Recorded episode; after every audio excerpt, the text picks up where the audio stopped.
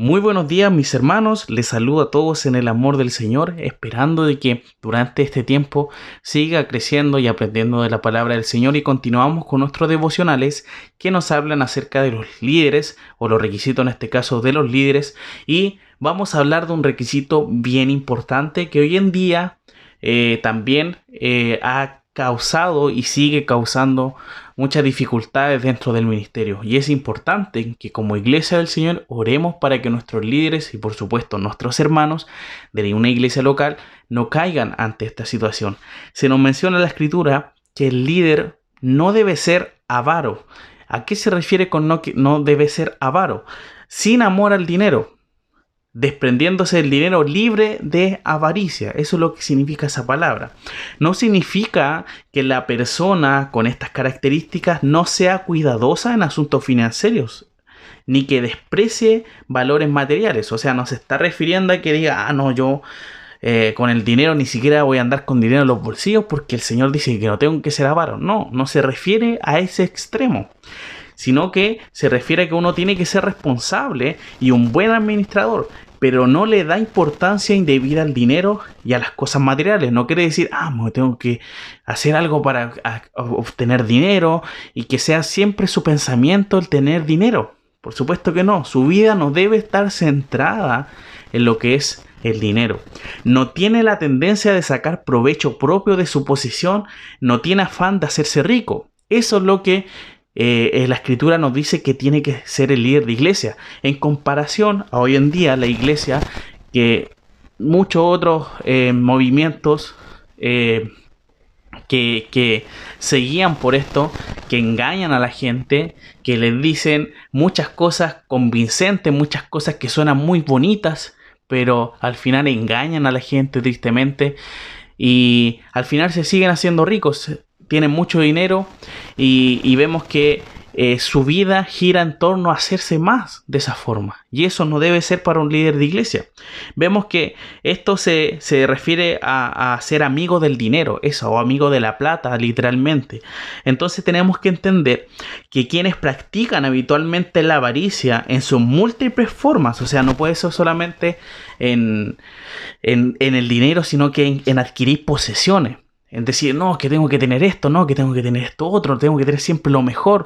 E, eso tampoco e, es, bueno, no, no, hace muy bien a la iglesia. No, quiere decir que el pastor tenga que tener el auto, el último modelo del auto, para así demostrar eh, la condición que vive. No, por supuesto que no.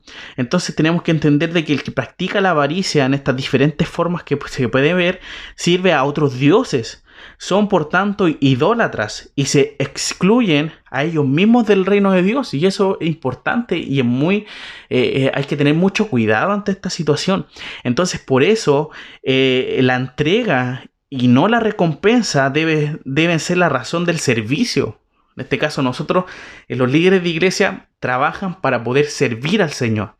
Y no para adquirir recompensa, no para hacerse millonario, podríamos decir, sino que estamos llamados a ejercer este oficio de ser un anciano, un pastor de la iglesia, para ser reconocidos ante el Señor como un buen siervo.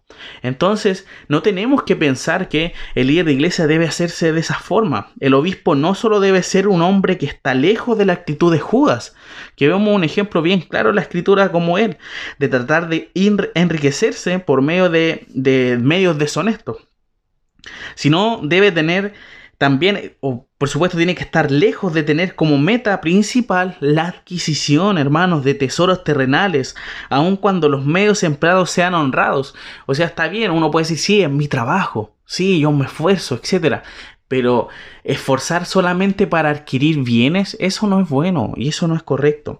Tenemos nosotros como ley de iglesia dar testimonio. ¿Y qué pasa? Y las consecuencias que hay también dentro de la escritura que nos mencionan eh, ejemplos acerca de personas que tienen mucho, pero al final de qué sirve tener tanto. El rico insensato, vemos un ejemplo claro, de que tenía muchas posesiones, muchas cosas, no tenía ni siquiera dónde poder seguir eh, eh, guardando alimento, pero ¿qué, ¿qué sacaba con tener tanto si al final el Señor venía a buscar su alma y, dónde iban a quedar todas esas posesiones. ¿Me entienden? Entonces nosotros no sacamos nada con hacer tesoros terrenales.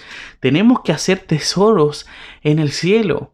donde vamos a estar, donde el Señor nos va a premiar por esta situación. Entonces tenemos que entender que los líderes de iglesia tenemos que alejarnos de esta situación. Y por supuesto, los eh, miembros de iglesia, los asistentes de la iglesia, tienen que también entender de que no tienen que, no tienen que tener... Eh, eh, problemas con el dinero. Y eso es difícil también porque muchas veces dicen, no, el, el, líder de iglesia es el que tiene que tener cuidado. No, todos tenemos que tener cuidado con el dinero, porque son cosas que nos alejan del Señor. La humildad eh, se aleja mucho cuando, cuando se quiere demostrar lo que uno tiene a los demás y al final pasa a llevar mucho a, también los demás hermanos que son más humildes. Así que que tengamos cuidado, que podamos ser buenos administradores. No quiere decir que no tengamos dinero para nada, sino que tengamos una buena administración y por supuesto dentro de todo lo que el Señor nos da, poder bendecir a otros. Eso es lo fundamental. Si el Señor nos da más de lo que nosotros necesitamos, es porque el Señor quiere que nosotros con eso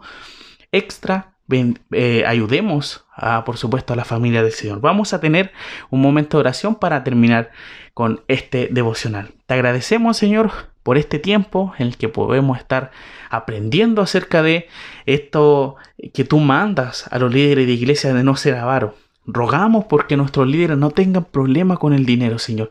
Que tu iglesia, Señor, sea realmente glorificada y reconocida porque no pasan situaciones así.